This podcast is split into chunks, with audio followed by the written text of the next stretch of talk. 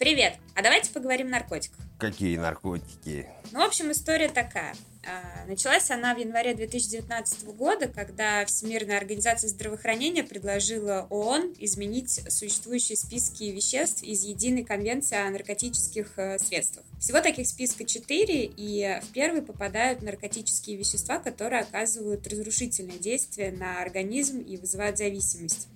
А, во втором списке находятся менее опасные наркотические средства, которые используются как лекарства, но при этом требуют контроля из-за того, что есть риск злоупотреблений. В список 3 входят препараты, содержащие наркотические средства, но при этом с небольшой вероятностью злоупотребления. И, наконец, четвертый список включает самые опасные вещества, и Конвенция ООН требует запретить любое их производство и распространение – так вот, возвращаясь к этой истории, 2 декабря этого года комиссия ООН по наркотическим средствам наконец вынесла решение. Она отклонила пять рекомендаций ВОЗ, но приняла одну из них, которая касалась исключения каннабиса из списка самых опасных веществ и переноса его в список подконтрольных веществ. Это очень важно, учитывая тенденции, которые наблюдаются в отношении э, каннабиоидов в последние годы, да и вообще на протяжении всей истории – между тем, наша Госдума ввела штрафы даже за пропаганду наркотиков в интернете. Причем само понятие наши законодатели почему-то прописать не удосужились. И мы будем надеяться, что нас по этой статье не привлекут. Мы ничего не пропагандируем, а просто хотим поделиться историей одного из веществ, которое играет такую важную роль в жизни политике и постоянно обсуждаемое и порождает целую собственную культуру Поехали. Марихуану как психоактивное вещество используют по меньшей мере 27-50 веков. Первое упоминание есть в истории ацтеков, Индии и у других цивилизаций третьего тысячелетия до нашей эры. Каннабис, вероятно, был разработан в Центральной Азии, и это было одно из первых растений, выращенных на клетчатке. Изначально наркотик использовали лишь шаманы, колдуны, жрецы и другие религиозные деятели, чтобы приблизиться к Богу, понять его желания и передать познанное народу. Только богатые могли позволить себе роскошь шелка, а бедные использовали коноплю. Конопляная бумага ценилась и использовалась для официальных документов, книг, каллиграфии, так как была прочной и водостойкой. В Древней Индии и на Ближнем Востоке коноплю использовали как медицинское вещество для обезболивания против судорог, эпилепсии и рводы, по меньшей мере с 18 века до нашей эры. А вот греки опаивали каннабиноидами раненых воинов перед операцией. Были даже разработаны дозировки. Что интересно, на другом конце света тоже знали магическую траву. Ацтеки, к примеру, не пили алкоголь, но любили покурить, правда со смыслом. Их жрецы получали просветление, воины укрепляли свой дух, вожди могли задружить с вождями других племен под косячок. И даже славяне познали магию каннабиса, точнее их предки скифы. Те занимали, как вы знаете, большую часть Центральной России и Украины. Кочевники любили бросать гашиш на раскаленные камни и вдыхать его пары. И это был своеобразный обряд очищения. В Европе гонения на коноплю начались в XII веке. Ее объявили сатанинским изобретением. Даже в медицинских целях тогда запретили использовать. Зато можно было лечиться костями мучеников, к примеру, или молитвой. Очень действенно. С позднего средневековья коноплю то запрещали, то снова реабилитировали, то снова запрещали. Например, в XIX веке анашу, в общем-то, по новой завезли в Европу военные хирурги, которые работали в индийской колонии. И уже оттуда она, как э, лекарственное средство, проникла в США.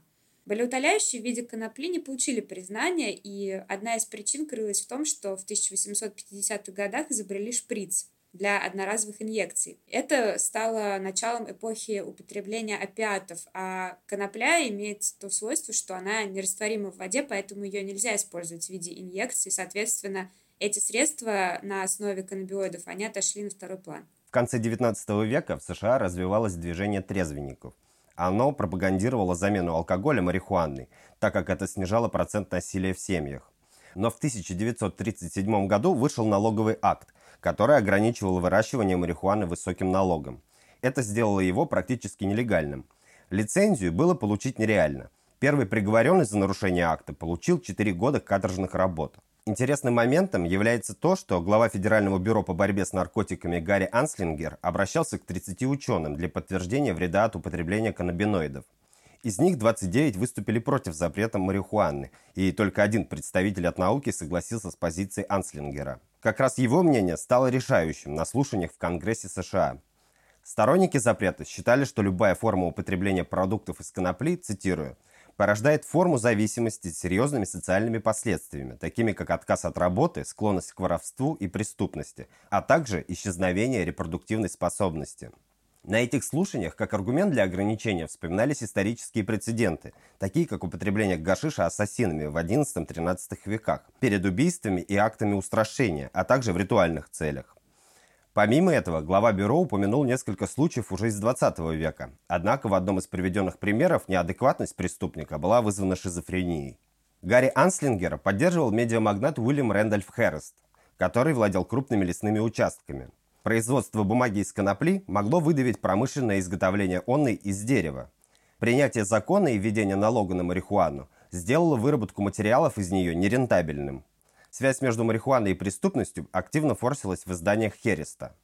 В 1930-х годах компания DuPont, производящая нейлоновую нить, мешала выйти на рынок конопляной индустрии. Производитель присоединился к компании против марихуаны также.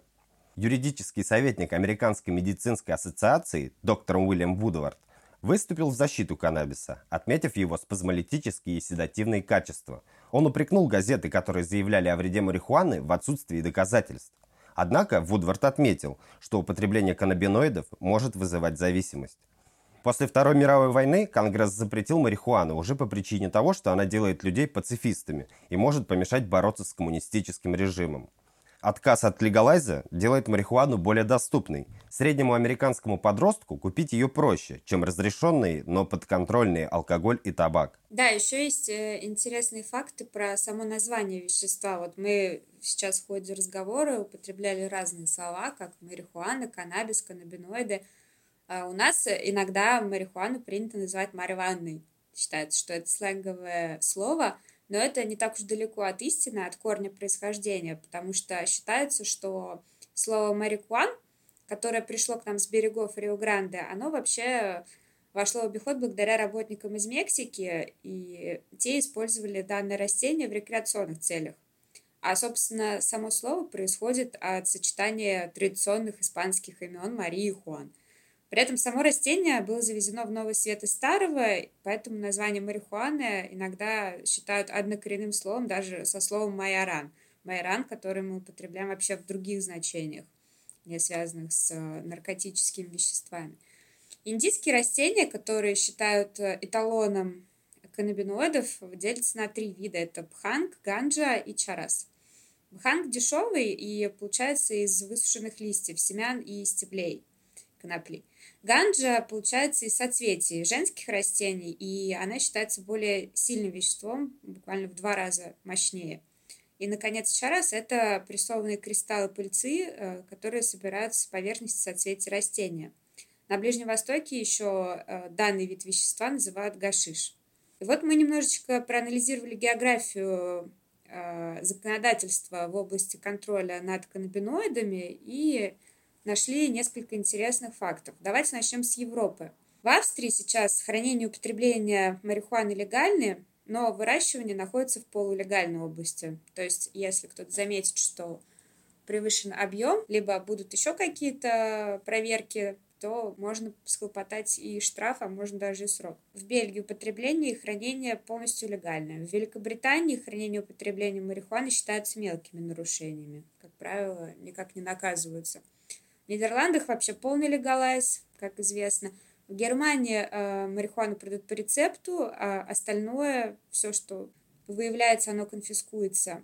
Но при этом там идет активная кампания за легалайз. И, наконец, в Греции, что удивительно, одно из самых жестких антинаркотических законодательств в Европе, то есть там запрещено полностью вообще и оборот, и употребление, и продажи, все карается по уголовному законодательству. В Азии дела обстоят таким образом. В Азербайджане и Армении полностью запрещено. В Афганистане все полулегально. Грузия – первая постсоветская страна, где провели легалайз. А что с родиной Расты? Ямайка. Хранение и употребление запрещены. В США с 1996 года в 21 штате и округе Колумбия декриминализована или легализована марихуана. Купить ее можно в аптеках по рецептам, а, но при этом только в 8 штатах.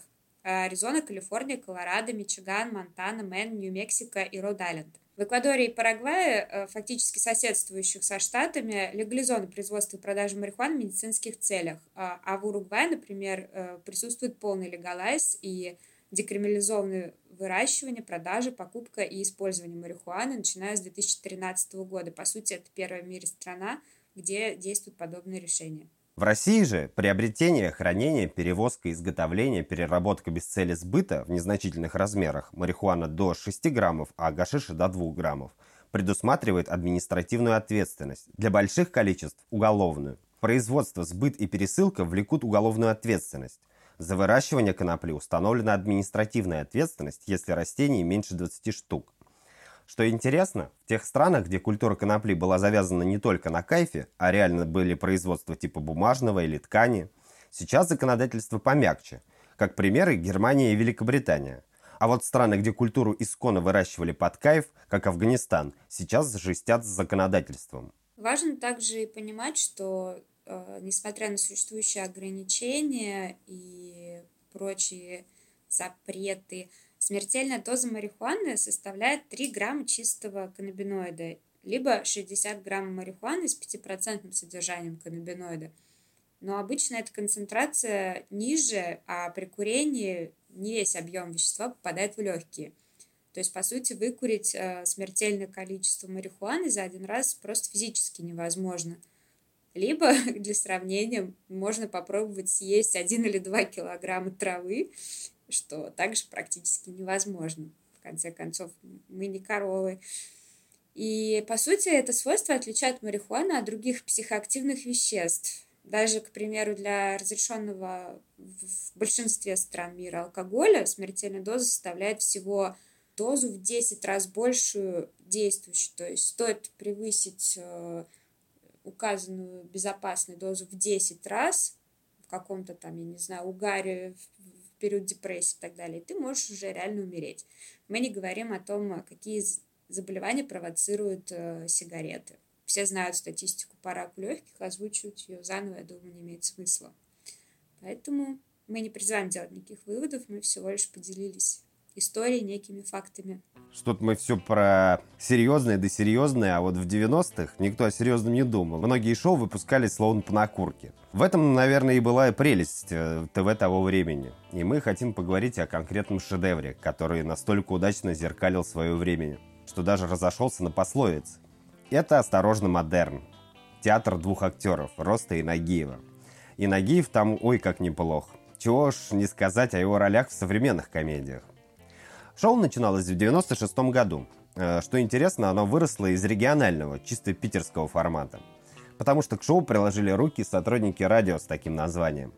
Сначала были скетчи с перерывами на клипы, то есть, по сути, это была такая юморная реклама в перерывах. Но потом клипы убрали, и «Модерн» получил жизнь как самостоятельное скетч-шоу. Нужно отметить, что первый «Модерн», э, по сути, вообще не содержал какого-либо единого сюжета, точнее, э, сюжеты менялись от серии к серии. В каждой серии была отдельная история, где были разные персонажи, и, по сути, создатели брали просто вот самые злободневные темы тех дней. Там, вот рабочие со стройки захотели насрать в стену заказчику за то, что им не дали премию, но при этом они находят клад и пытаются его поделить.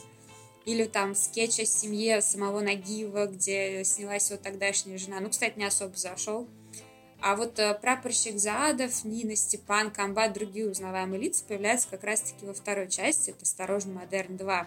А, его запустили в 2001 году, и действие происходит в Питере в одном многоквартирном доме по адресу улицы Красных э, Молдавских партизан – причем, что интересно, вот решение перенести действие модерна э, многоквартирный дом было вызвано как раз-таки резким сокращением финансирования шоу после того, как случился дефолт 1998 года.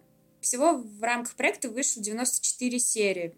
При этом шоу шесть раз номинировалось на ТЭФе, но в то время даже сам Нагиев признавал, что стать победителями им всегда мешала коррупция – потому что «Осторожно, модерн» при его тогдашних э, офигенно высоких рейтингах э, почему-то всегда попадал на четвертое место в списке номинантов.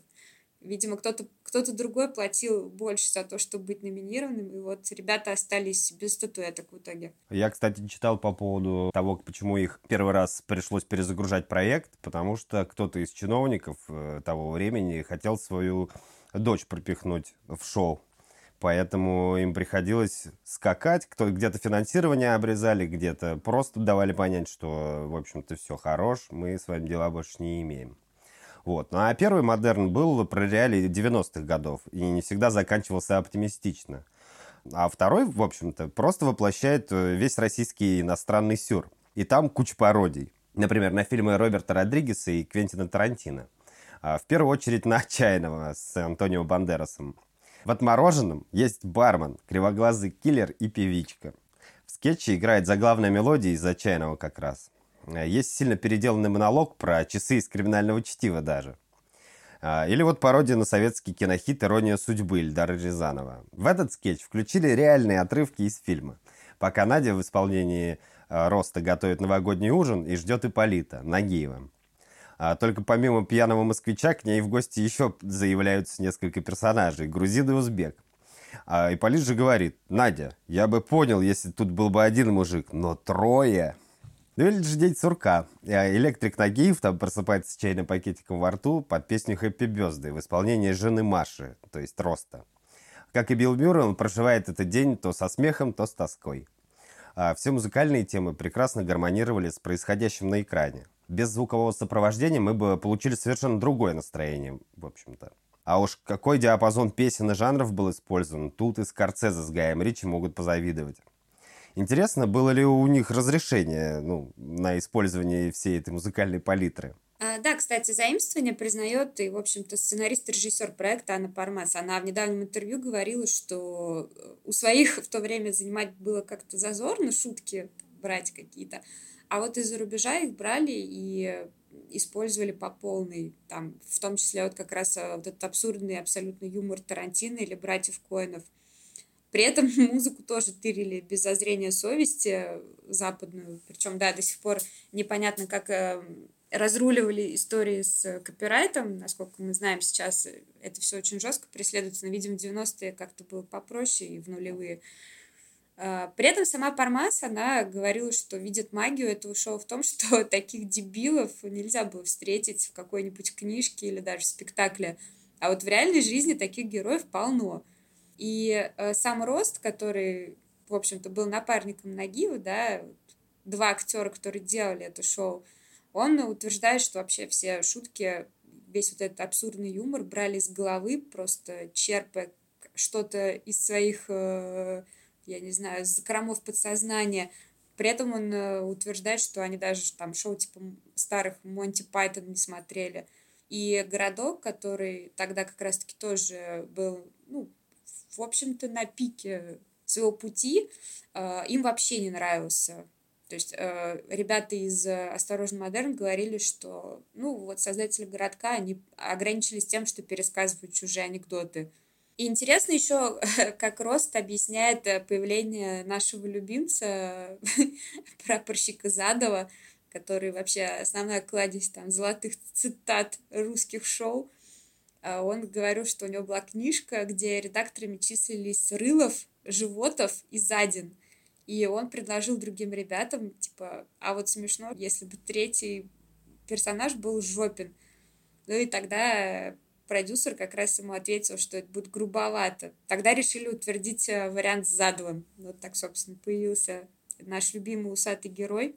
Причем вот при создании этого шоу вообще э, много смешных ситуаций, не только там связанных с именно содержанием, сюжетами, шутками, а вообще все, что окружало это шоу, было, складывалось очень смешно. Например, история со спонсорами. То есть один раз им пришлось э, прорекламировать салон сантехники для того, чтобы получить хоть какое-то финансирование. Те причем расплатились с э, актерами, смесителями. А, однажды к ним постучались ребята из Кэтбери. Все помнят вот эту рекламу батончиков с пузырьками.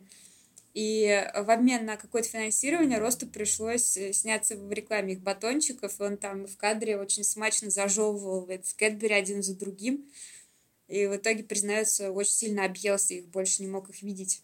Вот. Также во многих эпизодах э, активно использовали водку под брендом Ять, который уже давно не существует.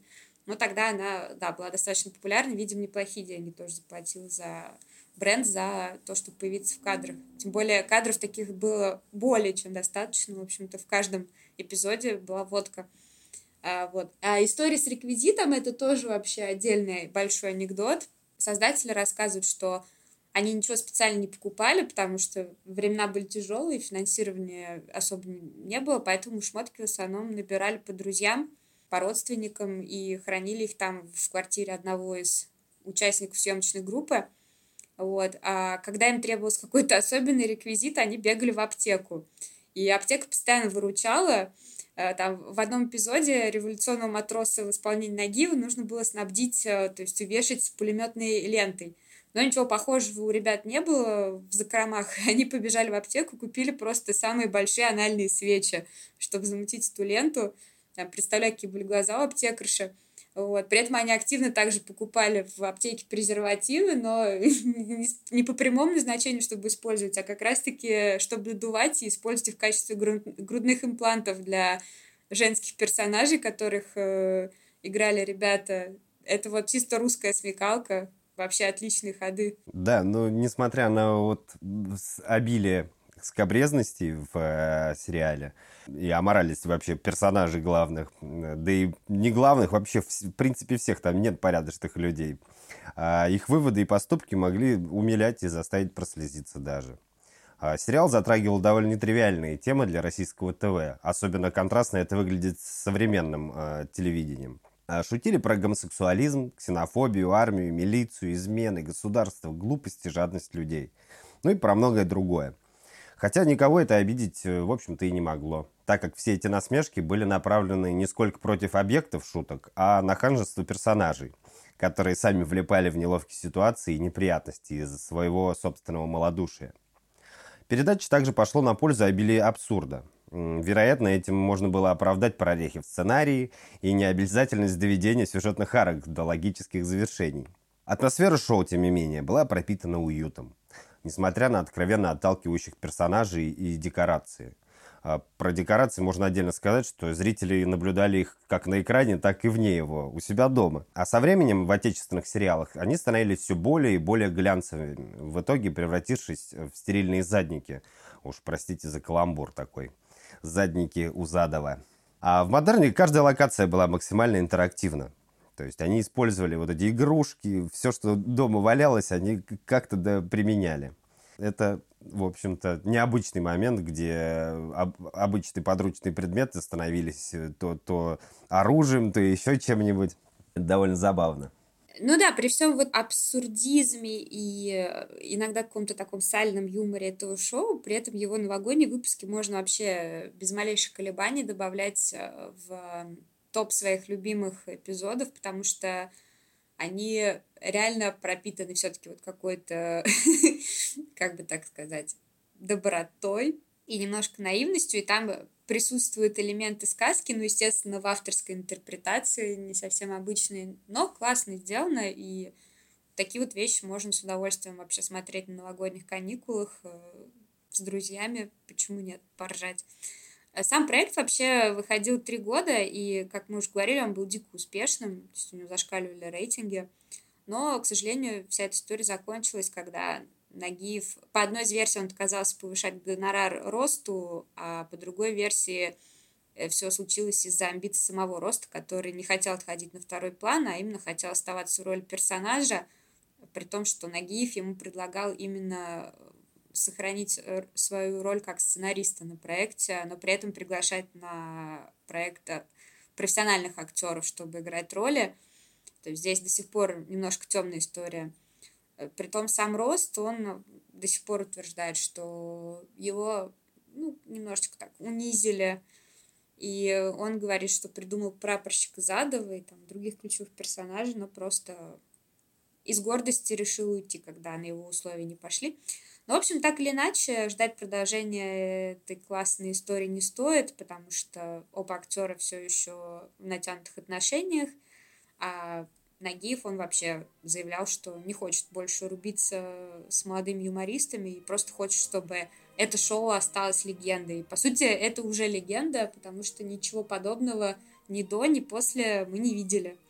Это реально уникальное явление, очень классно запоминающееся на российском телевидении. Я надеюсь до сих пор, что когда-нибудь они стариками сойдутся и еще успеют нас порадовать своей ахинеей первоклассной. Вот.